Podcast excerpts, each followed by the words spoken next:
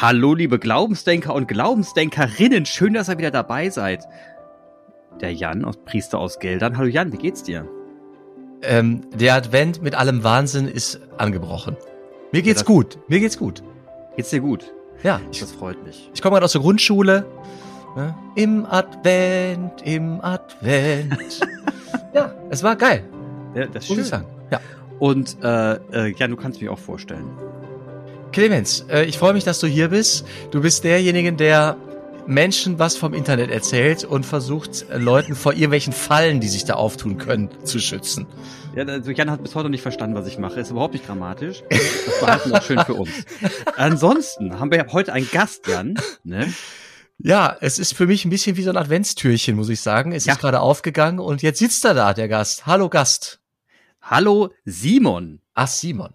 Hallo, grüße euch. Schön, dass ich zu Gast sein darf. So, das ist das Schöne an dem heutigen Gespräch ist, liebe Leute, es ist so, dass Simon eigentlich auch nicht genau weiß, warum er jetzt bei uns hier sitzt. Ne? Ich habe einfach mal gefragt, Simon, hast du mal Bock, bei uns im Podcast dabei zu sein? Er so, ja klar. Und äh, Jan wusste auch jetzt nicht bis jetzt, wer eigentlich unser Gast sein wird. Dass er auch Simon heißt, der dritte in der, unserer Podcast-Folge mittlerweile. Aber ich werde alles aufdröseln, ne? Locker bleiben. Puh. Das erste ist Simon. Wir kennen uns jetzt seit, ähm, also kennen tun wir uns jetzt seit ähm, zweieinhalb Jahren. Richtig eng waren wir nie miteinander, weil wir uns nie richtig eng begegnen konnten. Wir haben immer uns ausgetauscht über WhatsApp, Telefon und haben uns sind uns einmal begegnet, aber irgendwie war immer so eine Sympathie dabei. Ne? Wenn wir uns gesprochen haben, war immer alles nett. So, Simon, jetzt würde ich mal gerne sagen, äh, würde ich fragen, ähm, wo wohnst du? Ich wohne in Münster. Und hier bin ich auch so, aufgewachsen. Jan, Jan Münster. Ja, ist mir gut sympathisch. Habe ich lange gewohnt, habe ich gerne gewohnt. Münster kann man gut sein. Place to be. Geht. Absolut. So, also ihr beide seid, also Jan, Jan war äh, ehemals Münsteraner, weil er da studiert hat.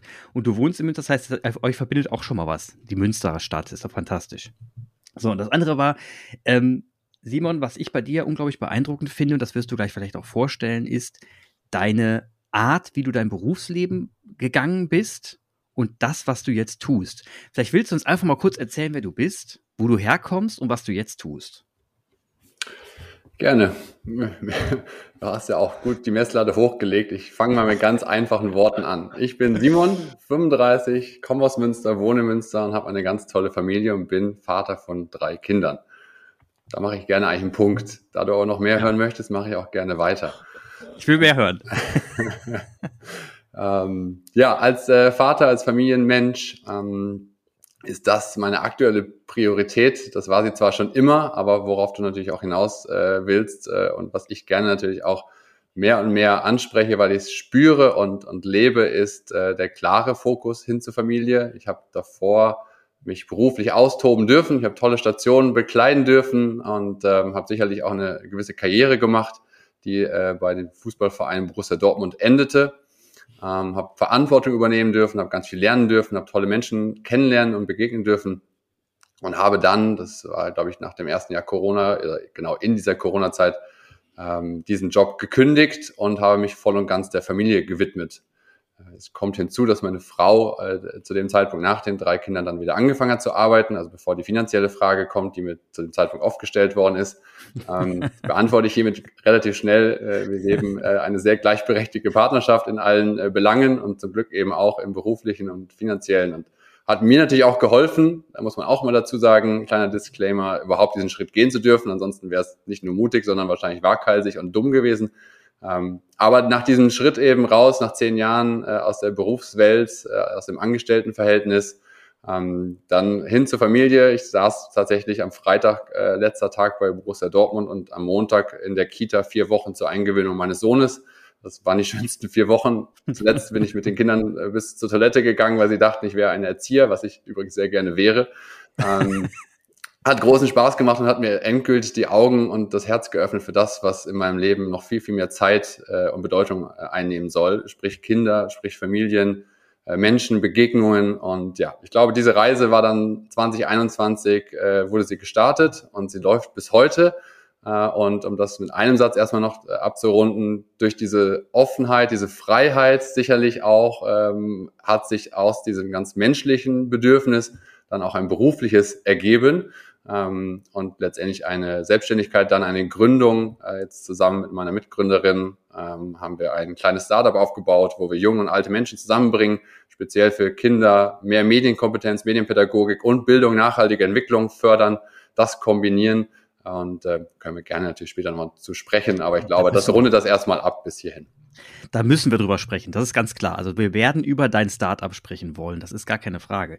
Die, jetzt, ich gehe nochmal kurz zurück, was mich da fasziniert hat. Also ich muss das nochmal klar machen, damit man auch versteht, welches Bild ich im Kopf habe. Ich bin dem Simon begegnet, da war ich noch, ähm, äh, da habe ich mit unserer Agentur, in der ich gearbeitet habe, war ich jemand, der versucht hat, Borussia Dortmund als Kunden zu gewinnen. So haben wir uns kennengelernt. Ne? Also ich habe ich hab einen Pitch gemacht bei Carsten Kramer und habe dem in Video ein unglaublich aufwendiges Video produziert. Das ist also wirklich das aufwendigste Video, das ich in meinem Leben produziert habe. Und das war irre. Und das habe ich dann dem präsentierten Carsten Kramer gesagt, ja, ist kein Thema, ähm, klingt gut.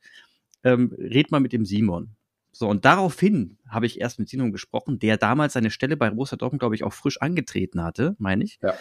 Und da haben wir das Gespräch geführt. So, und dann sind wir, da, dann, dann hat es die Zeit einfach nicht ergeben und ich glaube, Borussia Dortmund hat auch unglaublich viel andere Baustellen gehabt, ähm, dass, dass wir jemals zusammengearbeitet haben. Aber es war immer witzig, weil wir, weil ich immer versucht habe, aus Lust mit dir zu reden, dir was zu präsentieren und dir was zu sagen, einfach weil es Spaß gemacht hat, mit dir Wissen auszutauschen. Also das war mir eigentlich viel wichtiger als das Geschäft da hinten dran. So, und so sind wir dann in, in, Kontakt geblieben und bleiben heute auch noch hier in Kontakt und tauschen uns hier und da mal wieder aus. Und das zum Hintergrund, das heißt, uns verbindet eine, eine Art von, ähm, ja, es funkt dann immer wissensmäßig. Also wenn wir uns austauschen, haben wir immer das Gefühl, das macht irgendwie Spaß. So, und jetzt habe ich einen Kranz von Fragen? Ein Kranz ja, von Fragen. Also erstmal, Carsten Kramer ist für dieses Gespräch nicht wichtig. Es ist irgendwer bei Borussia Dortmund, der nicht das ist der Geschäftsführer ist. von Borussia Dortmund. Okay. Ähm, er wohnt so, auch in Münster, weiter. dann haben wir die Verbundenheit, aber ansonsten, glaube ich, äh, wird das Thema gleich in eine andere Richtung gehen. Absolut. mhm. Und äh, du, bevor du von irgendwelchen Neugründungen sprichst, vielleicht noch mal kurz zum, zum alten Simon von dem davor. Ja. Äh, du hast mal irgendwas gelernt. Was ist also dann, was hast du mal gelernt oder studiert oder ausgebildet? Also probiert habe ich Lehramt Jetzt kann man daran sagen, entweder bin ich am System gescheitert oder das System an mir, ich, oder ich bin letztendlich gescheitert im zweiten äh, Semester. Ähm, das ist das gleiche mit dem Erzieher. Ich wäre gerne heute in dieser Berufung. Ich würde sagen, es ist auch eine Berufung, aber leider ist es kein Beruf geworden. Ähm, und dann habe ich äh, Sport- und Medienmanagement studiert.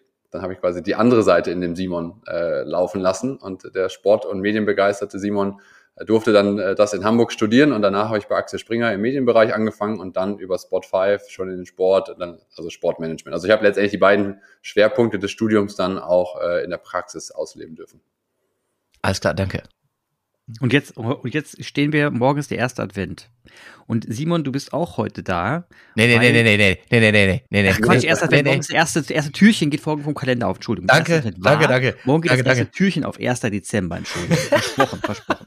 Und das erste, und die Kinder freuen sich tierisch morgen. Ich gucke mit den morgen Blech Exzellent. Das ist ein ganz coole, cooler äh, virtueller Kalender, wo man sich jeden Tag ein bisschen Blechkonzert reinziehen kann für Kinder. Und, ähm, Morgen geht das erste Türchen auf, die Kinder sind schon wahnsinnig aufgeregt, ja, das Kerze brennt auf dem Adventskranz, mega geil. Und ich finde, die Weihnachtszeit steht ganz stark im Zeichen der Kinder. Für mich. Also ich finde, die Kinder sind, für, für mich, die Weihnachtszeit sind Kinder einer der wesentlichen Ankerpunkte, um mal nochmal klar zu machen, wofür machen wir den ganzen Käse eigentlich? Wo wollen wir eigentlich hin, wenn die einen so strahlend anschauen und sagen, äh, ist, ist das alles gut? Ja, ist alles wunderbar. Und wenn wir dann über, über Liebe und, und, und Liebe zueinander sprechen, dann hat man das Gefühl, da kriegt man eine sehr authentische Resonanz. So. Und das Zeichen der Kinder ist mit deswegen auch wichtig, mit dir zu sprechen, weil dein Startup sich dafür einsetzt, Kindern Wissen näher zu bringen, Generationen zusammenzubringen. Und ich finde dein Startup-Gedanken und das, was du gebaut hast, super interessant. Und deswegen können wir gerne über Yoleo sprechen ähm, und das, was du damit machst. Unser Startup möchte ich natürlich an der Stelle Euer deutlich Startup, sagen. Genau. Ähm, und ich würde auch sagen, dass nicht nur die Adventszeit und Weihnachtszeit speziell für Kinder oder dass wir sie deshalb machen, sondern ich würde direkt erweitern, dass wir doch alle das tun sollten äh, für die Kinder ja. und mehr durch Kinderaugen wieder blicken sollten. Das äh, würde viele Themen äh, erleichtern, auch wenn ich in eurer letzten Podcast-Folge gehört habe. Auch da gäbe es durch Kinderaugen deutlich weniger Probleme was Fußball, Gesellschaft und so weiter angeht. Das stimmt. Ja, ähm, ja lass uns da gerne darüber sprechen, wobei ich ganz viele Notizen in andere Richtungen mir gemacht habe. Ich wusste zwar nicht, auf was ich mich einlasse, aber du, du kannst ich gehe davon aus, dass es kein Juleo-Podcast wird. Von daher versuche ich Nein. das tatsächlich mal ähm, abzukürzen und aus der Thematik heraus wieder auf die, auf die großen Themen zu kommen, die wir auch ja. letztendlich da hineinstecken, warum wir es überhaupt machen. Ähm, es war tatsächlich ein, äh, eine eigene Beobachtung. Äh, ich, ich habe letztendlich die Kinderaugen gesehen und ein Stück weit versucht, mich in ihre Lage zu versetzen. Ich finde, dass diese Welt nicht nur schneller und komplexer geworden ist, sondern deutlich mehr auch äh, erwachsene Sicht genommen hat, eine Ernsthaftigkeit bekommen hat ähm, und wir uns kaum noch Zeit nehmen. Wir sagen zwar auch, wir haben sie erst recht nicht, aber wir nehmen sie uns vor allem nicht, äh, wieder für Kinder da zu sein, auch durch ihre Augen zu gucken und ihre Bedürfnisse zu erkennen. Dann kommt die Wissenschaft, die meint, eine äh, Erkenntnisseite zu haben, dann kommen Erfahrungen anderer, die haben dann die andere Seite. Aber ich bezweifle mal, dass wir wirklich eigentlich wissen, wie ein Vierjähriger oder eine Fünfjährige heute wirklich tickt, was deren Themen nach dieser Pandemie in der jetzigen Phase ist. Das wird leider erst in zehn Jahren wahrscheinlich äh, bestätigt werden, was das alles mit dieser sehr, sehr jungen Zielgruppe gemacht hat. Äh, und da ich selber drei zu Hause habe, habe ich natürlich äh, selbst genug Beobachtung, vor allem in einer Zeit, wo ich für sie da war, ähm, in jedem Lockdown, bei jeder Krankheit natürlich von morgens bis abends, äh, selbst aber in der Betreuungszeit mit all ihren Themen, Wünschen und Bedürfnissen. Und wir haben halt zusammen Sendung geguckt und äh, dabei ist mir halt einfach was aufgefallen. Ähm, und das hat letztendlich Juleo ausgelöst, weil ich einfach gemerkt habe, dass gerade Medientreibende nicht besonders verantwortungsvoll mit der Zeit und den Bedürfnissen von Kindern umgehen. Ich habe eine Frage und äh, bevor du weiter ausführst, äh, hilft mir, glaube ich, wenn du sagst, wie alt sind deine drei Kinder? Ja, die sind drei, viereinhalb und sechs. Mhm, danke. Ja. Genau also die drei Jungs äh, sehr eng beieinander ähm, und äh, letztendlich gucken sie dann auch zum Beispiel gemeinsam so eine Sendung mit der Maus oder Sendung mit dem Elefanten oder Anna und die wilden Tiere und haben halt einfach diese Sendung geguckt, die wir jetzt quasi als Eltern auch als sehr verantwortungsvoll auf dann ja öffentlich-rechtlichen äh, auch, glaube ich, soweit, äh, das geht auf jeden Fall äh, dramatischer oder schlimmer oder, oder unterhaltender. Ähm, wir haben da schon ein Stück weit drauf geachtet. Und dennoch, es ist eigentlich relativ egal, das ist auch der Punkt dabei, äh, welchen Inhalt sie gucken die Herausforderung war immer, mit ihnen nach diesem Medienkonsum wieder in der realen Umgebung stattzufinden.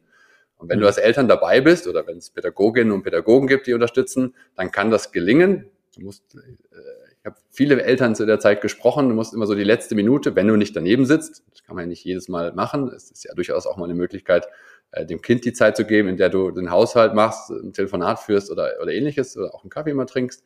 Ähm, und du musst aber immer gegen Ende da sein, um dem Kind diesen Übergang zu erleichtern, wieder zurückzukommen. Dieses Gerät, was uns irgendwie äh, ja nicht nur uns fasziniert, sondern Kinder erst recht fasziniert, weil wir es auch ständig nutzen, sehen es die Kinder erst recht und haben noch mehr äh, Neugier und, und Faszination für das Gerät, was sie ständig bedienen wollen auch.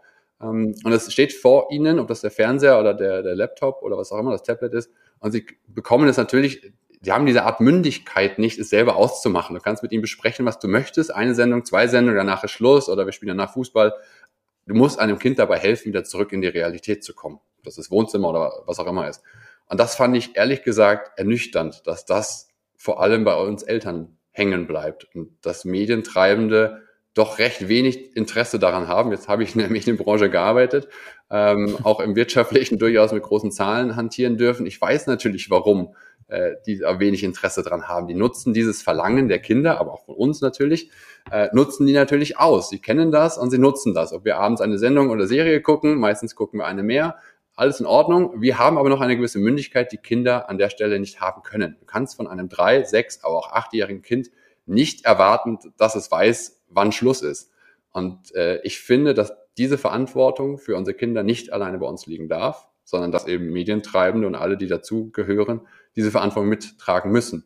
So, das ist der Hauptpunkt letztendlich, womit Juleo sich beschäftigt, mit einer Videoplattform, die wir jetzt aufgebaut haben, eine eigene Plattform mit eigenen Grundprinzipien eben, dann auch keine Werbung, kein Algorithmus, deutsche Server und das, was letztendlich auch dann dazugehört ähm, und aber auch eigene Inhalte, die halt ganz klar dann eine Kombination aus pädagogischen und technischen Ansatz, wie das Kind danach in die Realität begleitet wird, zurückbegleitet wird, klare Impulse gesetzt werden, was das Kind danach tun kann. Drei unterschiedliche Impulse, je nach Lebens- oder Tagessituation, äh, wird dem Kind klar gezeigt, du hast jetzt das und das gehört, zum Beispiel wie Ebbe und Flut über die Mondanziehung entsteht oder was Gefühle sind.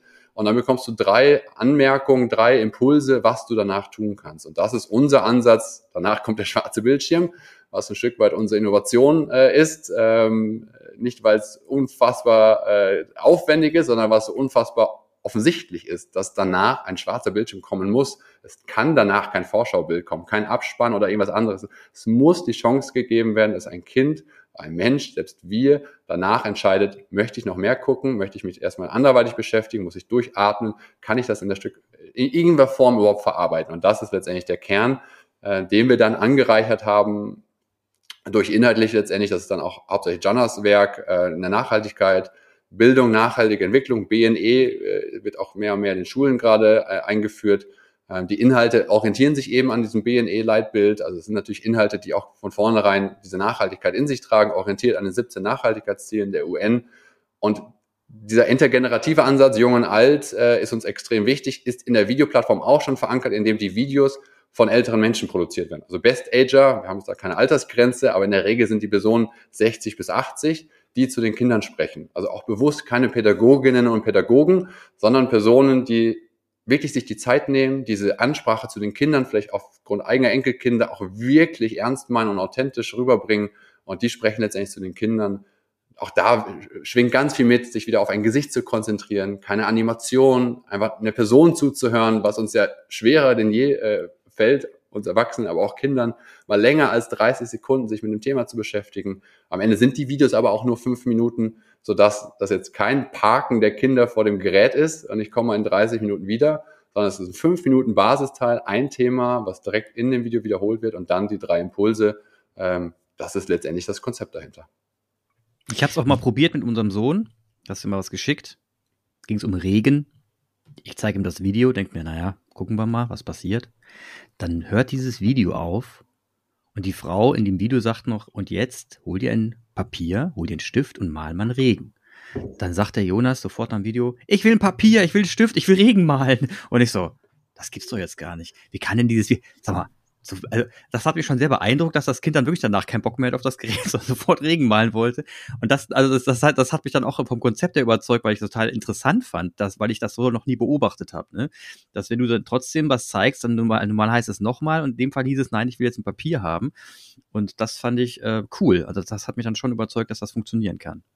Also das N gleich eins. Wir haben natürlich auch andere Fälle, aber in der Regel nehmen fast zwei Drittel aller Kinder diesen Impuls auf, direkt oder innerhalb der nächsten 24 Stunden, ja. Cool. Jan, du hast eine Frage. Ach, mehrere. Erste Frage. Ihr ähm, brauchtet, ihr wart an einem Punkt, dass ihr irgendwie Sprecher, Sprecherinnen äh, suchtet. Wie seid ihr an Menschen gekommen? Die Best Agers. Wo, wo kommen die her? Also ganz oben steht tatsächlich bei uns Diversität. Ich hätte das Ding nie alleine gegründet. Mir war ganz wichtig, das von vornherein divers zu gründen. Und da ich Jana dann, äh, oder dass wir uns gefunden haben, ist ein schöner Zufall über einen gemeinsamen Bekannten. Ähm, wir haben beide ähnlich nachhaltiges und dieser intergenerative Ansatz, den hatten wir beide und das wusste der Malte und hat es zusammengebracht, ihr müsst mal reden, ihr wollt beide was für Jung und Alt machen mit der Nachhaltigkeit. Dann haben wir gesprochen, haben wir gemerkt, wir müssen das jetzt gemeinsam machen. Sie hat ein Stück weit ihr Konzept in das hineingebracht. Ähm, und wenn du von vornherein ein diverses Team hast, dann kommst du natürlich auch auf eine diverse, äh, diversere Begegnung quasi. Und dann haben wir eine weitere Person hinzugewonnen, die letztendlich auch Jonathan, den Yassin zum Beispiel, ähm, der für uns die Videos produziert und schneidet, ähm, den hat Jana gefunden, den hätte ich nie gefunden. Der wäre vorne, vornherein nicht in meinem Netzwerk gewesen.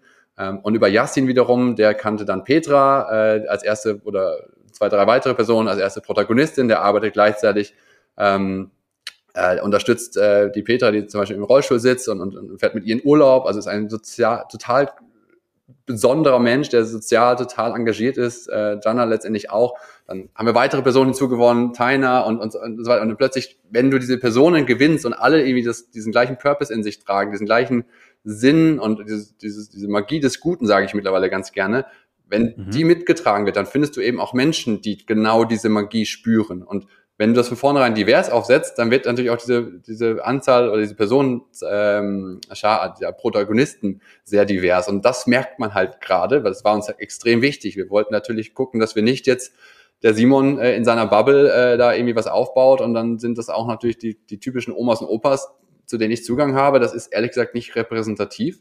Und wenn man sich die Plattform anguckt, ist das natürlich ganz wichtig. Ähm, das ist jetzt wenig messbar, es ist auch ein bisschen ein Gefühl, aber wir haben, glaube ich, gut da irgendwie so ein Korrektiv reingebracht, in dem jeder bei uns Protagonisten bringen kann. Du könntest uns genauso jemanden nennen.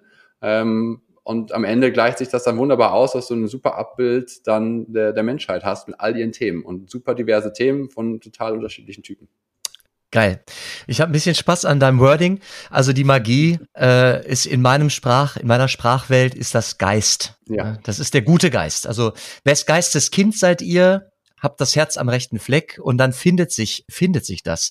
Und dann ähm, Schneeballsystem ist negativ besetzt, aber es meint was, was ihr da gerade ja erlebt. Also es vervielfältigt sich dann fast von alleine, so ja. klingt es gerade. Ja.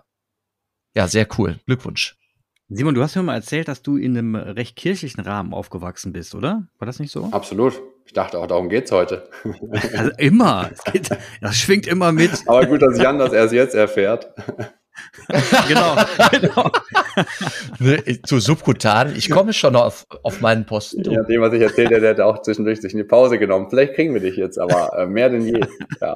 Das, äh, ich finde das großartig. Ich habe mich so auf dieses Gespräch gefreut, äh, weil erstens, Clemens, das muss ich kurz nochmal, äh, was du vorhin gesagt hast, die Begegnung hat sich damals schon gut angefühlt, äh, der Austausch, aber ich glaube, dass durch sowas wie jetzt sich erstmal überhaupt eine Freundschaft dann aufbaut, weil man mehr als nur über diese beruflichen Dinge spricht. Und ja. ich finde, das muss uns Menschen auch weiterhin ausmachen, äh, abseits ja. dieser beruflichen Dinge. Und selbst die beruflichen Dinge spürt äh, ich auch schon, so wie du sagtest, da steckte schon tiefer was drin und mehr drin als nur, ich möchte dir was verkaufen und ich möchte von dir Informat andersrum Informationen haben ähm, über Innovation und so weiter. Ähm, ja, tatsächlich ähm, bin ich sehr, sehr äh, christlich, katholisch aufgewachsen. Das ist vielleicht in Münster nicht ganz so überraschend. Ähm, meine Eltern kommen aber aus Österreich. Äh, das ist dann ja auch nicht überraschend. Ähm, auch da ist, glaube ich, die Verteilung dementsprechend sehr äh, klar äh, dem, der, der katholischen Kirche gegenüber. Ich bin ähm, ich glaube, alle äh, Stationen, äh, das Wording kann ich gleich gerne natürlich auch äh, optimieren, äh, durchlaufen äh, in der katholischen Kirche. Ich habe alle Sakramente mitgenommen, die ich bis jetzt haben darf und kann. Die Priesterweihe habe ich, äh, wie du jetzt gemerkt hast, nicht. Ähm, ich glaube, bis dahin habe ich die anderen Sakramente, wenn ich mich nicht ganz täusche, habe ich sie äh, genossen äh, und äh, bekommen, empfangen. So, ich muss meine äh, Vokabeln anpassen. Merke ich schon. ähm, ich komme gerade am Sonntag, äh, war ich schon wieder auf einer Taufe. Da bin ich Patenonkel geworden. Äh, war auch ganz, ganz toll. Jetzt zum dritten Mal. Äh, und ähm, ja, wir sind alle sehr ähm, katholisch aufgewachsen hier, meine zwei Schwestern und ich, ähm, und so auch erzogen worden ähm, mit vielen Kirchenbesuchen, äh, lange Messdiener gewesen. Äh, Pfadfinder war ich nie, da waren dann die anderen coolen Jungs immer. Ähm, ich war dann immer der Messdiener, glaube ich, aber immerhin einen coolen Messdiener abgegeben. Am Ende sehr lange den Weihrauchdienst gemacht und bis heute hadere ich damit, dass ich dieses Weihrauch fast nicht gedreht habe. Ich war am Ende bei 100 Euro, die ich bekommen hätte, wenn ich einmal komplett 63 Grad gedreht hätte. War damals noch nicht so mutig. Es ärgert mich heute wirklich sehr, dass ich es nicht getan habe ähm, ja, jede Prozession mitgemacht, äh, die Messdiener Leitungsrunde dann ähm, mitgestaltet und, und, und letztendlich neun Messdienerinnen und Messdienern quasi äh, gezeigt, wie, wie es geht und was dahinter steckt und warum wir das machen. Äh, also auch Verantwortung schon übernommen dann als Jugendlicher und ähm, ja, dann ähm, was kann man noch hinzugeben? Gut, mein Vater ist Diakon geworden vor äh, ein paar Jahren. Das ist sicherlich auch nochmal etwas, was nicht ganz typisch ist, äh, sondern etwas Besonderes ist. Äh, und so gesehen habe ich das Thema oder haben wir das Thema natürlich in der Familie sehr präsent. Ich habe ein bisschen Freude an der Erzählung, dass du schon als äh, Jugendlicher diesen pädagogischen Eros, äh, so nenne ich es, also ich bin Lehrer im ersten Beruf und ähm, teile das. Und ich höre, ich habe dich vorhin mit glänzenden Augen erzählen sehen, also ich habe ja das Privileg, dich sehen zu können in diesem, äh, in dieser Aufnahme. Und dieser pädagogische Eros, den ich, ich freue mich, das ist auch ein Privileg oder ein Vorteil von, äh, von Kirchen, in diesem, in der Möglichkeit zu partizipieren in der, in der Jugendarbeit, da können Talente ähm, entdeckt werden und sich entfalten. Und es ist äh, stark, dass du irgendwie nach dem, was du da wohl wahrscheinlich mit Lust gemacht hast, du jetzt da anknüpfen kannst nach äh, deiner, ähm, nach deinem Ausflug in die Wirtschaft. Ja, absolut. Und wir sind ja, wir sind ja hier bei Glaubensdenkern, ne? Und ich bin ja der kritische Teil des Ganzen und deswegen würde ich dich jetzt mal, würde ich ein bisschen stressen. Und zwar, das klingt total gut, aber ich kann mir gut vorstellen, dass wenn dadurch, dass du die, ähm, dass du jetzt die, die Station durchlaufen hast, die Presse verfolgst, äh, mitbekommst, wie Frauen behandelt werden in der katholischen Kirche und ähm, die Missbrauchsfälle natürlich auch mitbekommen hast.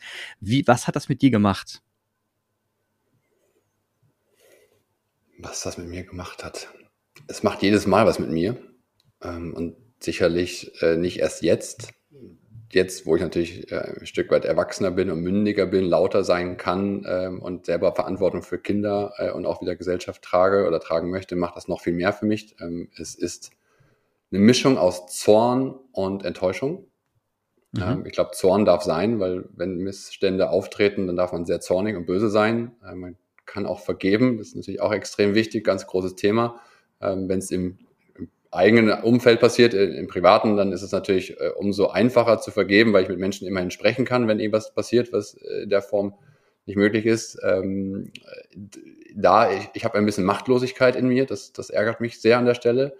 Ähm, ich verbinde auch tatsächlich gerne, auch sehr in langen Gesprächen, auch mit meinem Vater oder anderen Personen, eigentlich das, was ich gelernt habe aus dieser wirtschaftlichen Zeit mit dem starken Glauben, der in mir drin ist und diesem Wunsch, dass dass dieses, diese Chance, dieses Potenzial, was die Kirche meiner Meinung nach heute mehr denn je hat, wieder Lücken zu füllen und da zu sein für Menschen, die, es, die, die wir, das, ja, wie wir es brauchen, äh, dass sie die nicht ergreift und welche Möglichkeiten es gäbe, ähm, nicht nur Gutes zu tun, sondern auch darüber zu sprechen, diese Chancen wieder zu ergreifen, da zu sein, Angebote zu schaffen, in der Begegnung ähm, Menschen zusammenzubringen, ähm, Halt und, und, und, Beistand äh, zu, äh, zu, zu spenden. Ähm, und ich finde, dass da ganz, da ist ganz viel Enttäuschung in mir und ähm, dass vieles nicht gut ist und das ist, äh, genau, jetzt habt ihr beim letzten Mal über die FIFA gesprochen, ob das in der Kirche, der FIFA, der Familie, dem Unternehmen, egal wo, wir können nicht davon ausgehen, dass es alles gut ist und dass alle Menschen die gute Absicht haben. Es ist nun mal so. Da rege ich mich nicht mehr lange drüber auf. Ich gucke nur, was ich tun kann, um dem entgegenzuwirken. Und ich finde, dass die Kirche nicht genug tut, die positiven Dinge nach vorne zu stellen. Und das ist die große Enttäuschung, weil es gibt so viel positive Aspekte, es gibt so tolle Menschen innerhalb der Kirche, die noch viel zu wenig das nach vorne stellen und sich viel zu viel in eine Reaktion begeben müssen, anscheinend, weil sie vielleicht vorher auch nicht proaktiv waren. Ich weiß es nicht, das ist meine persönliche Meinung, äh, kann man gerne kritisch drüber sprechen. Ähm, aber ich finde es schade, dass an der Stelle ähm, man sich auch als äh, selbst als Gläubiger immer wieder rechtfertigen muss, warum man das eigentlich gut heißt und was man da macht. Und plötzlich kommt diese Pressenachricht und dann muss man sich wieder irgendwie rechtfertigen für etwas, was man erstens selber nicht verbockt hat, zweitens auch machtlos ist, dagegen was zu tun, zumindest mhm. in, nur im gewissen Rahmen. Ähm, und in dem kleinen Rahmen äh, erhebe ich dann wenigstens die Stimme und spreche darüber. Und das ist auch, glaube ich, ganz wichtig, dass wir alle darüber sprechen, auch miteinander. Ähm, aber das ist halt Zorn und Enttäuschung zugleich, ähm, weil ich glaube, dass das am Ende auch das Gesamtbild nicht widerspiegelt. Es sind ganz schlimme Schicksale dabei, es sind ganz schlimme Verfehlungen dabei. Aber wie gesagt, die finden überall statt. Die müssen alle aufgearbeitet werden, die müssen alle verhindert werden, natürlich, präventiv, so gut es geht. Aber wir brauchen jetzt auch nicht den Kopf in den Sand stecken und sagen, oh, äh, es ist jetzt quasi erledigt, ähm, weil es gibt die Chance und es gibt meiner Meinung nach den Bedarf, umso mehr gerade da zu sein für diese Gemeinschaft. Ich ähm, klatsche Beifall und ähm, freue mich über deinen kreativen Impuls. Also das ist ja etwas, was ich tatsächlich, und ich gebe dir recht, selten erlebe, dass aus einer, aus der Empfindung von Enttäuschung ein Impuls, ein, ein Handlungsimpuls erwächst. Das erlebe ich gerade auch leider nur, also seltener als mir gut tut. Ja. Und äh, du hast gerade vom starken Glauben gesprochen. Der würde ich jetzt gerne noch ein bisschen, äh, das würde ich mir interessieren. Was bedeutet bei dir starker Glauben? Grundsätzlich erstmal nie alleine zu sein würde ich als Gefühl aussprechen. Ich habe das Gefühl, mhm. eigentlich nie alleine zu sein. Und wenn es eine bewusste Entscheidung mal für mich zu sein. Aber selbst dann bin ich nicht alleine. Das in Worte zu fassen, ist gar nicht einfach. Ähm, mhm. Habe ich sicherlich auch noch nicht oft gemacht. Ähm, es ist viel mehr, was eigentlich äh, aus mir rauskommt, ähm, was ich spüre. Äh, ich habe aber in den letzten Jahren viel mehr drüber nachgedacht. Ich finde ja auch, dass es so eine gewisse Entwicklung gibt. Als Kind bekommst du das ein Stück weit mit von deinen Eltern und deinem Umfeld, äh, von dann letztendlich der Gemeinschaft der Kirche dann ist meistens so die wilde Phase zwischen 18 und, und, und bis zur Familiengründung, wo du ehrlich gesagt relativ wenig damit am Hut hast. Mhm. Also zumindest die meisten dann irgendwie kurz auch mal andere Dinge machen äh, und sich mit anderen Dingen, und das ist auch sehr wichtig, beschäftigen. Und dann wird man ja ein Stück weit wieder durch Familie oder Hochzeit oder andere Dinge wieder äh, zurückgeführt zu dem. Und spätestens seitdem habe ich noch mehr darüber nachgedacht, was es eigentlich für mich bedeutet, weil es sollen eben nicht nur die Sakramente sein. Natürlich haben wir eine wunderschöne Hochzeit gefeiert und ich bin sehr froh, dass wir sie kirchlich äh, feiern konnten und keine großen Diskussionen darüber hatten, äh, ob das jetzt quasi der erste Kontakt seit Jahren wieder mit der Kirche ist oder nicht, sondern wir haben auch den Priester gehabt, dem, mit dem ich damals in der Jugendzeit aufgewachsen bin ähm, und der hat uns am Ende getraut, den ich vor ein paar Wochen wieder besucht habe, weil ich äh, zufällig in der Nähe war. Also auch diesen, diese Begegnung, diesen Kontakt aufrechtzuerhalten, ist extrem wichtig für mich. Ähm, aber ich glaube, ist für mich vor allem der Glaube an Gemeinschaft. Also ich kann das besser denn je formulieren. Ähm, ich, auch diese schöne, die haben ja gerade am Sonntag nämlich gesungen auf der Taufe, das Glaubensbekenntnis gesungen, gibt es in mehreren Varianten.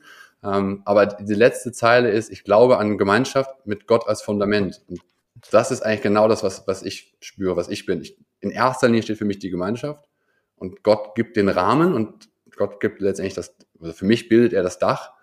Ähm, aber es fällt mir viel einfacher zu sagen, ich glaube an Gemeinschaft, als ich glaube an Gott. Ich kann sagen, ich glaube an Gott, ich tue es auch. Aber dann glaube ich gleichzeitig, ein Bild habe ich letztendlich immer von der Gemeinschaft oder das Gefühl ist für mich immer äh, der Gemeinschaft. Gemeinsam in der Kirche zu singen, äh, gemeinsam äh, traurige wie, wie glückliche Momente zu feiern, ähm, füreinander da zu sein, das ist letztendlich Glaube für mich. Mhm. Hattest du denn mal so ein, hattest du immer so ein, sagen, ich nenne es jetzt mal Gottesmoment, du, du, den du heute noch in Erinnerung hast, wo du sagen würdest, boah, der war krass, oder ist das gar nicht so? Ist, Schwingt das immer so was mit? ist ein Gottesmoment, wo ich ihn gebraucht habe oder wo ich ihn gesehen habe? Wo du einfach, wo, wo du, sagen wir mal, wie, Jan, würdest du sagen, empfangen? Ist das richtig? Ich weiß es nicht. Also, wo du das Gefühl hattest, äh, boah, Moment mal, was ist denn hier, was geht denn hier gerade ab? Also so, so ein extrem tief spiritueller Moment. Jan, hilfst du mir noch und verpackst das nochmal anders? ich genieße, ich äh, helfe dir, ich kann äh, erstmal genieße ich den Clemens, der mit eigen, mit seinen, mit Clemens Worten versucht, einen, einen, also spirituellen Moment zu definieren. Das hat mir gerade, das, das, ist für mich gerade kurz heiliger Boden. Habe ich, gerne, hab ich gerne, habe ich gerne, nein. nein, nein, Clemens, ich weiß ja, dass du auch sowas schon erlebt hast und in der Lage bist und äh, auch dich, ähm, dich auch beschenkt fühlst ähm, von solchen Momenten. Nein, Simon, ich glaube, er fragt nach einer, nach einem Nähe-Moment. Vielleicht ist der Begriff Nähe. Nähe, hilfreich. genau, das, das klingt vielleicht ganz gut, ja. Gottes Nähe, hast du die mal gespürt? Ja, die spüre ich. Ja, die spüre ich sogar jetzt, wenn wir miteinander reden. Kann ich ziemlich deutlich sagen. Also im Ende ist er irgendwie in, in, in mir und in uns und in der Mitte. Ähm, es ist immer so schwierig, das auszusprechen, weil es dann so real, real wird. Und das ist für mich kein reales Bild. Ich brauche den auch weder zu malen noch vor mir zu, zu sehen. Das ist ein Gefühl. Also es ist einfach viel mehr mhm. Gefühl als alles andere. Und die, das Gefühl nimmt einem zum Glück halt keiner. Jeder kann sein Gefühl haben. Äh, deshalb, ich spreche auch gerne drüber, aber ich spreche ungern sachlich darüber. Ähm, und ich mag Momente, wo ich eine Gänsehaut bekomme. Und wenn ich die bekomme, dann ist das Gefühl da. Und wenn ich die nicht bekomme, dann ist das Gefühl an der Stelle nicht da. Und das ist so einfach. Ich weiß, also ich hoffe, dass das für alle so einfach ist. Ich kann ja nur von mir sprechen. Ähm, aber mhm. von daher ist das für mich, und das, wir können es auch gerne wieder, damit das hier nicht zu tragend wird. Fußball ist für mich auch Gemeinschaft. Und im Stadion zu singen oder gemeinsam zu jubeln und zu leiden, hat ganz viel für mich mit Glaube und Gott zu tun. Das ist ganz viel Gemeinschaft, und Halt und, und ganz viel Begegnung. Und auch da, also meine Güte, ich habe, wie oft habe ich da zu wem auch immer gebetet, äh, dem Fußballgott oder wie immer man ihn nennen möchte, dass dieses Spiel bitte noch anders auszugehen hat. Ähm, aber natürlich auch jetzt mit, mit den Kindern, jetzt singen wir die Weihnachtslieder, ähm, wir versuchen ganz viel zu singen miteinander, wir, wir beten, wenn immer es irgendwie passt, vor einer warmen Mahlzeit miteinander. Ähm, und auch da irgendwie aber es auch wieder gut sein zu lassen, finde ich auch ganz, ganz wichtig. Also ich spüre das sehr oft, dass er da ist. Ich brauche ihn auch tatsächlich, ohne dass ich jetzt ständig irgendwie bete. Also ich habe, puh, sehr persönlich jetzt hier, aber ich habe auch aufgehört, abends zu beten, merke ich gerade. Das habe ich eine Zeit lang lange gemacht, weil ich das gebraucht habe ja. als Ritual. Ich mache das ja. nicht mehr. Ich, und, und, und, du brauchst es wahrscheinlich. Ich, ich denke gerade zum ersten Mal drum nach. Ich glaube, ich brauche es nicht mehr. Ich brauche das nicht mehr als Moment, um innezuhalten, weil ich den jetzt seit Monaten und seit ein paar Jahren viel häufiger habe in mir, dass es gar nicht mehr dieser, vielleicht war es sogar teilweise vorher mehr ein Ritual, was nur zu der Zeit stattfand wie Zähneputzen, aber ja. ansonsten den Tag gar nicht überstrahlt hat. Und das ist jetzt, das ist tatsächlich anders. Also ich habe viel mehr von diesen Momenten, viel mehr von diesen positiven Gefühlen. Ein bisschen halt in die berufliche Tätigkeit hinein. Ähm, also von daher ist das äh, allgegenwärtig. Simon, ich möchte dir ein Kompliment machen. Ich mag deine Sprache. Das ist nicht, das ist nicht lapidar. Also wenn du sagst, ein, ein, ein, ein Ritual, das den Tag überstrahlt ja, und ihm einen Glanz gibt, das ist unglaublich schönes, äh, schön, eine schöne Begrifflichkeit. Und ich rücke, ich habe ein Lieblingsthema, das bringe ich hier häufig ein, das ist die Mystik. Mhm. Und ähm, das geht in, das geht ein bisschen in Richtung mystisches Sprech, mystischer Sprech. Denn die Möglichkeit, mit Gott so, so den, den Tag zu, zu beleben, dass er einfach irgendwie da ist und es eine Selbstverständlichkeit hat, das ist ein Geschenk. Das ist eine, das ist eine Gnade. Und du hast vorhin ein bisschen die, gesagt, du wünschst dir, dass alle Menschen das irgendwie spüren oder es, ich stelle fest, äh, es gibt die Sehnsucht danach, aber es spüren nicht alle Menschen. Ich bin zutiefst davon überzeugt, dass das jeder kann. Wir haben alle dieses Spürinstrumentarium in uns, aber ich muss es bedienen mögen. Und vielleicht muss ich es auch gezeigt bekommen oder ja. Oh, und dann ist es auch dann ist es auch geschenkt. Also entweder man kann darum bitten, wenn man es nicht hat, kann man darum ja, bitten. Also dann, dann hake ich mal ein, bevor Clemens seine Liste, äh, die ich nicht sehe, äh, im Kopf da weiter. Das ist für mich ähm, auch da denke ich natürlich mehr denn je nach und spreche auch mit anderen Eltern. Man muss es gezeigt bekommen, wäre meine persönliche Meinung. Ich finde, es ist ein Stück weit naiv, was noch nichts Negatives äh, sein mag. Naivität ist durchaus einfach mal was Positives. Aber es ist ein Stück weit zu kurz gedacht, wenn ich Eltern höre, die sagen, ich möchte, dass mein Kind das eines Tages selber entscheidet. Dann muss ich auch mit der Konsequenz leben, dass ein Kind sich anders entscheidet. Die eine Konsequenz. Und man keine kirchliche Trauung feiert, wie man das selber vielleicht als Eltern gemacht hat, was auch für die Großeltern und alle anderen in der Familie dann ein Thema ist, muss man dann aushalten. War die Entscheidung des Individuums, des Kindes. Und man muss auch sich kurz einmal, finde ich, ein bisschen nach oben begeben in die Vogelperspektive und sagen, warum entscheidet sich denn theoretisch ein Kind da mit 16, 18 oder 25 dafür oder dagegen? Und ich würde mal behaupten, wenn ich an mein eigenes Ich zu der Zeit denke, ich tue es dann rein aus einer Eventisierung oder einer ziemlich zu kurz gedachten Argumentation und suche die Vorteile, weil in dem Leben ganz viel schon auf Pro-Kontralisten gearbeitet wird. Und ich kann das gar nicht mehr in der Form spüren. Ich habe viel, also ich, ganz banales Beispiel, aber ich würde mal sagen, ich, man kann es vergleichen. Ich vergleiche es gerne mit dem Fahrradfahren oder dem Skifahren. Das kannst du mit vier Jahren quasi automatisch, wenn es dir zweimal gezeigt wird. Wenn du mit 18 erst anfängst, hast du es richtig schwer. Und ich glaube, es ist mit dem Glauben oder letztendlich der, dem Wertegerüst, also man kann das ja auch anders nennen, zum Glück gibt es auch mehrere Religionen, äh, es ist relativ egal, was es ist. Aber wenn dir das nicht gezeigt wird, dann glaube ich, dass es extrem schwer ist, es nachhinein zu bekommen. Und alle Eltern, die sich darüber Gedanken machen, ich kann ihnen nur zumindest den Gedanken bitte mitgeben, haltet es dann auch aus, wenn die Entscheidung anders ist als gewünscht. Ich, äh, ja, ich, ich bin gerade auch ein bisschen baff. Also ich finde das total gut, was du sagst. Und du hast eben gerade gesagt, dir fällt es unglaublich schwer, über Glauben zu sprechen, weil du es ja spürst. Ja, und eigentlich die Worte schon das Ganze wieder verflachen. Und gleichzeitig bin ich jemand, der sagt, ja, okay, das stimmt, da hast du recht. Also wenn wir, wenn wir die Möglichkeit hätten, ein Kabel zu legen, würde ich dir die, mein Spüren direkt rüber senden und dann ist gut. Können wir leider nicht. Und die, die, ich, du hast ja auch gesagt, es ist wichtig in der jetzt äh, gerade in der heutigen Zeit, tu Gutes und spreche darüber, ne? Oder spüre Richtiges und spreche darüber, könnte man auch sagen, dass man eben doch versucht, als tägliche Übung diese Worte zu finden. Deswegen gibt es uns Glaubensdenker übrigens. Also das ist eigentlich der Grund, warum wir miteinander reden. Ähm, wir wollen irgendwie klar machen, unsere Zwiegespräche, die ich mit Jan auch um 5 Uhr nachts beim Bierchen in der Küche hatte, diese, diese Gespräche, die einen wahnsinnig aufgerieben haben, gesagt haben, boah, krass, aber das ist doch noch nicht das Ende vom Lied, versuchen wir seit 66 Folgen vorzuführen. Und wir reden darüber und, und, und zwei und, und ringen mit Worten und, wir, und das Spannende dabei ist, man stellt immer wieder fest, also es, erstens verdichtet sich das Ganze mittlerweile, weil man Worte gefunden hat, die einen irgendwie treffen. Und gleichzeitig erweitert man es gleich wieder, weil man sagt, okay, aber das hat es immer noch nicht hundertprozentig getroffen und sucht dann wieder woanders andere Quellen, andere Menschen. Und deswegen halte ich es für unglaublich wichtig, auch den Mut zu haben, den hast du ja gerade, sich zu öffnen das Gespürte nach außen zu tragen, äh, das macht dich ja unglaublich verletzlich auch in einer gewissen Art und Weise.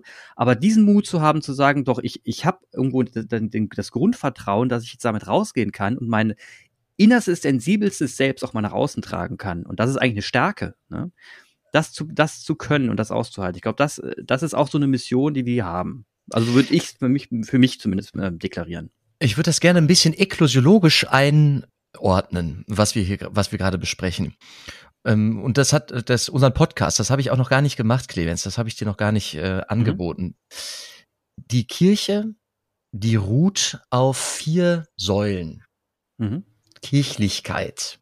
Und zwar nicht die Institution, sondern ähm, das, das Umfassende, also das Katholische, das Allumfassende. Ne?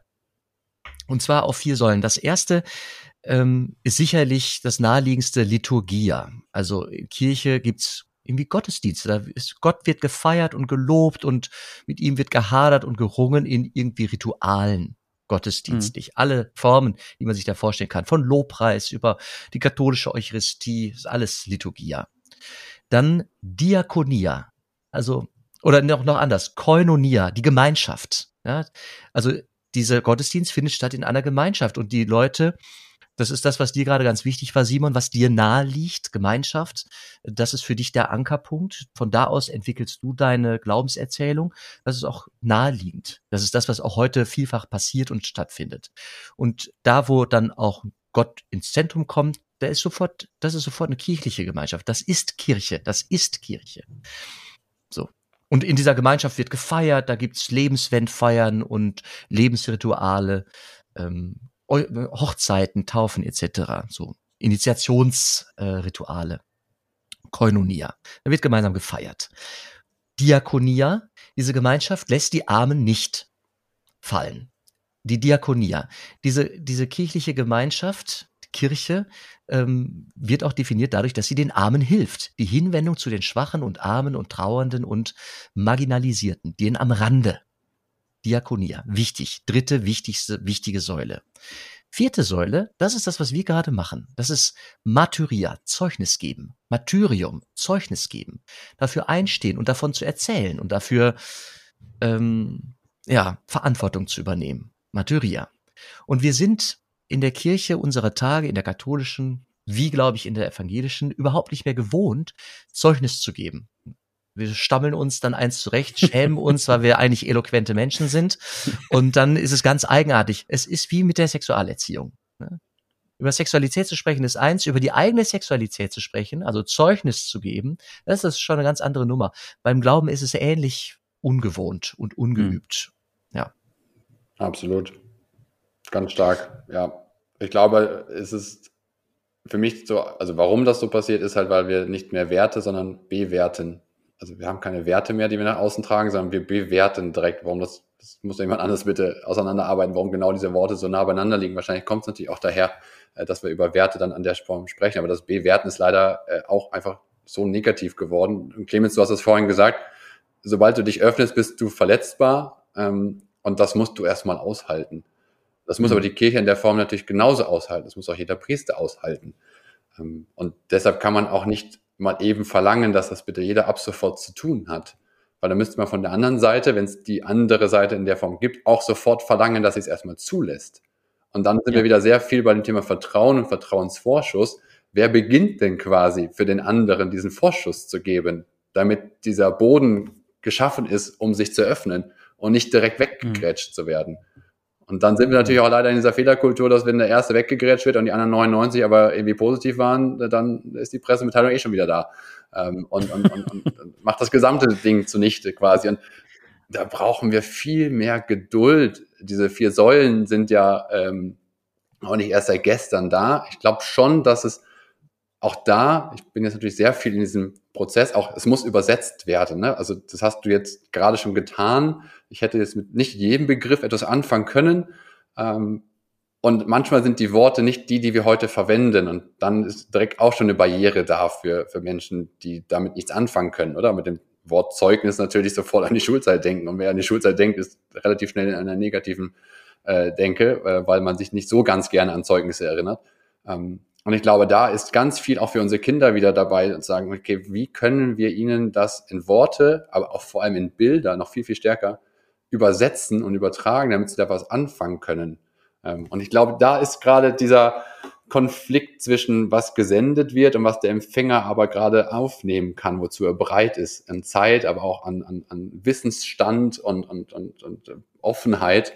Ähm, und wenn es natürlich dann über sowas, was wir jetzt machen oder insgesamt gelingt, die, diese ja, Parteien oder Personen oder Gruppierungen zusammenzubringen, ich glaube, dann ist die Chance eben da, auch diese vier Säulen einfach sichtbar zu machen. Aber ja, es muss ganz klar darüber gesprochen werden und für jeden muss es auch ein Stück weit individuell angepasst werden. Und da bin ich halt gespannt, wie diese Anpassungsfähigkeit, wie, wie, wie groß es mit der ist. Ich finde, ich, hast du vollkommen recht und ich finde auch noch eine weitere Emotion, die mit reinspielt, ist, ist, ist die große Emotion Angst. Viele Menschen haben gerade Angst. Also, und das führt dazu, dass man schnell stigmatisiert, schnell austeilt und urteilt weil man sich dann wieder in Sicherheit wägt und, und glaubt, äh, auf der richtigen Seite zu sein. Und dann die, stellt sich ja die Frage, was, wo ist eigentlich die richtige Seite? Und ähm, ich habe für mich festgestellt, äh, das ist nicht der Weg, der kann nicht funktionieren. Ich kann mich nicht ständig auf die anderen Seiten stellen. Das ist ja affig.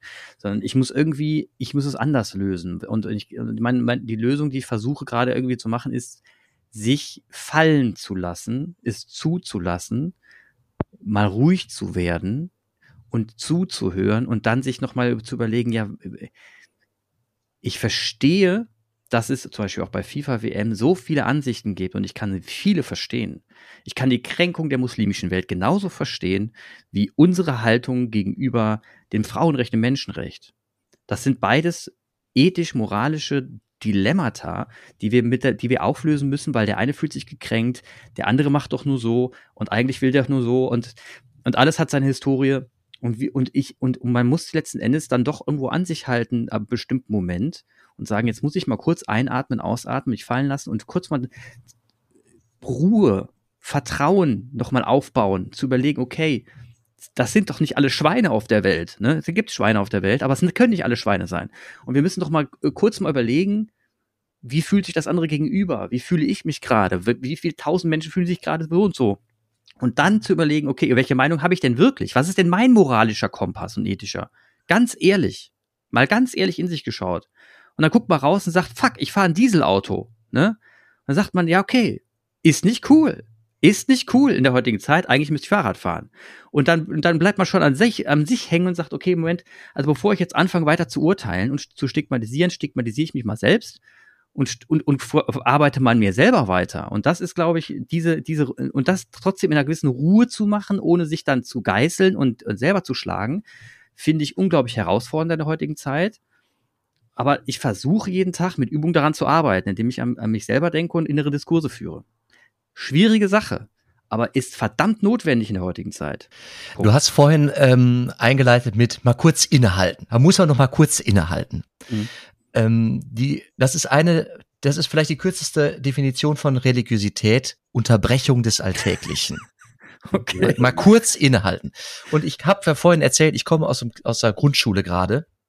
In der Aula, also die mussten, das ist eine Not, ähm, äh, Notgebäude, weil das eigentliche Gebäude gerade renoviert wird und jetzt kommen die nicht zu mir in der Kirche, sondern ich fahre zu denen in die Aula. Äh, das ist also irgendwie ein bisschen komischer Raum für eine Liturgie, für einen Wortgottesdienst. Aber es ist was gelungen heute. Und das, das kann ich jetzt schnell äh, schön anschließen. Und zwar hatten wir die ganze Schulgemeinde, alle Klassen, alle, von der ersten bis zur vierten, das ganze Kollegium und eine Handvoll Eltern. Und es gab, ich glaube, fast zwei Minuten Stille.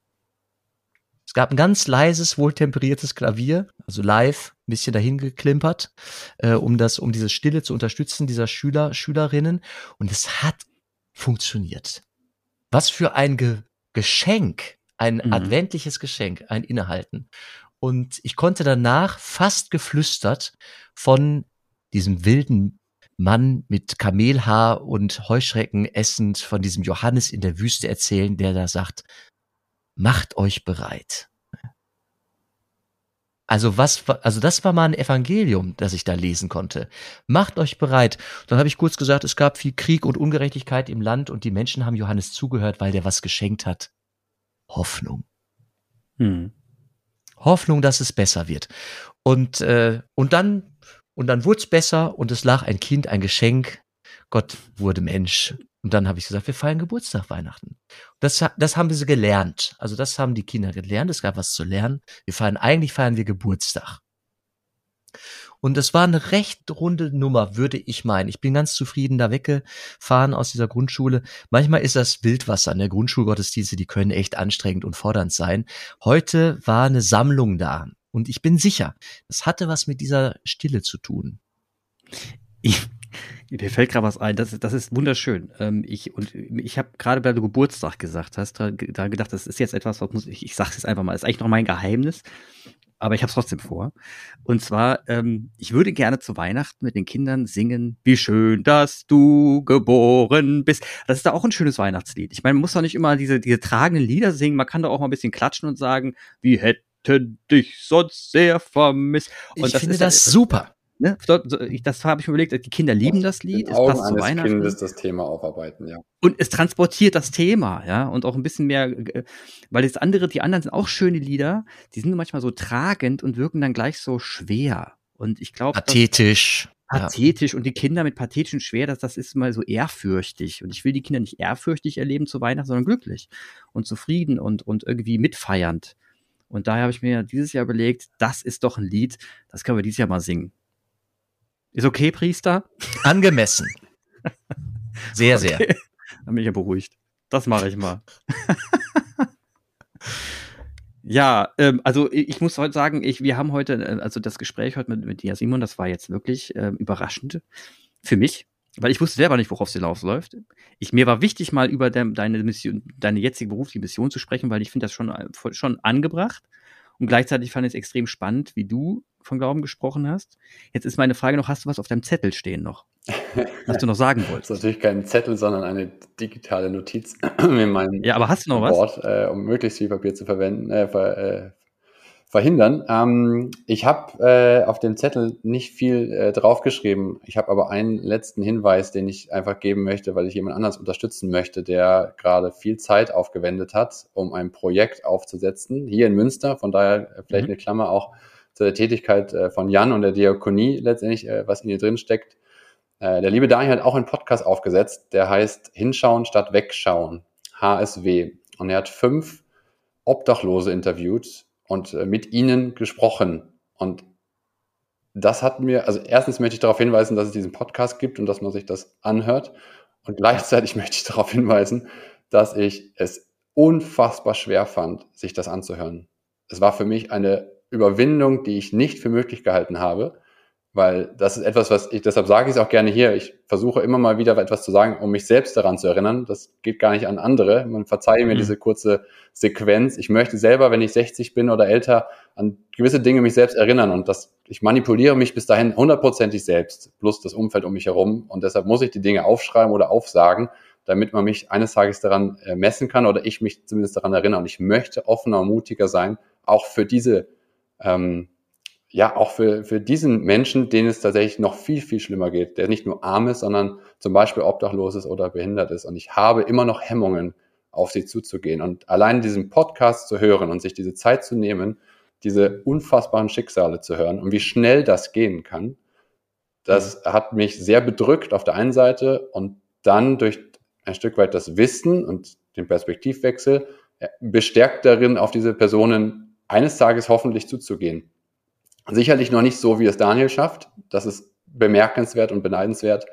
Ähm, ohne Berührungsängste. Das ist das Wort, was, glaube ich, am besten passt. Der wirklich durch die Straßen geht und abends in einem Obdachlosen die Hand auf den Rücken hält, ob er atmet. Und wenn er atmet, ist alles gut. Und wenn nicht, schaut er mal genauer hin. Ähm, das finde ich wahnsinnig stark. Und ich finde auch da äh, gibt es wieder ganz viel Zeugnis von Personen, ähm, völlig unabhängig davon, ob sie äh, in der Kirche sind, äh, welchen Glauben sie haben. Es gibt ganz viele positive Beispiele. Und ich finde, wir sollen und müssen darüber sprechen. Ähm, du hast es vorhin gesagt, tu Gutes und sprich darüber. Ich glaube, ein Schritt weiter wäre auch tu Gutes und lass es die anderen spüren. Ähm, und das mhm. ist an der Stelle mir ganz, ganz wichtig. Simon, ganz herzlichen Dank für dein, ähm, dein Erzählen, ähm, also dein Zeugnis. Und ähm, ich fände es gut, wenn wir die Plattform, wenn wir die auch verlinken dürfen, eure Plattform. Ich habe damit tatsächlich nichts zu tun, aber dem Daniel wird es sicherlich ähm, gefallen und, und das würde sehr gerne machen. Die, nee, eure Plattform, die du gebaut hast. Ach so, okay, jetzt habe ich das verstanden. Denn ja. es hören uns doch auch einige junge Eltern zu. Und ja. das mag ja einen, einen Wert, einen Blick wert sein, auf jeden Fall. Das ist es definitiv. Wir fangen zwar im Moment erstmal mit Kitas und Grundschulen an und gehen auf sie zu, weil es da gerade natürlich im medienpädagogischen Bereich noch einiges äh, zu tun gibt und es ihm sicherlich hilft, äh, anstatt andere Plattformen zu verwenden. Ähm, aber ja, für Familien öffnen wir das auch äh, demnächst und deshalb äh, sehr gerne. Wir sind natürlich auch immer sehr gespannt auf die Rückmeldung. Ähm, ähnlich positiv, wie sie von Clemens gekommen sind. Super. Ihr verlinkt das auf jeden Fall. Simon, vielen Dank, dass du dabei warst und äh, hoffentlich bis zum nächsten Mal. Schönen Advent, alles Gute. Danke, alles Gute euch. Tschüss.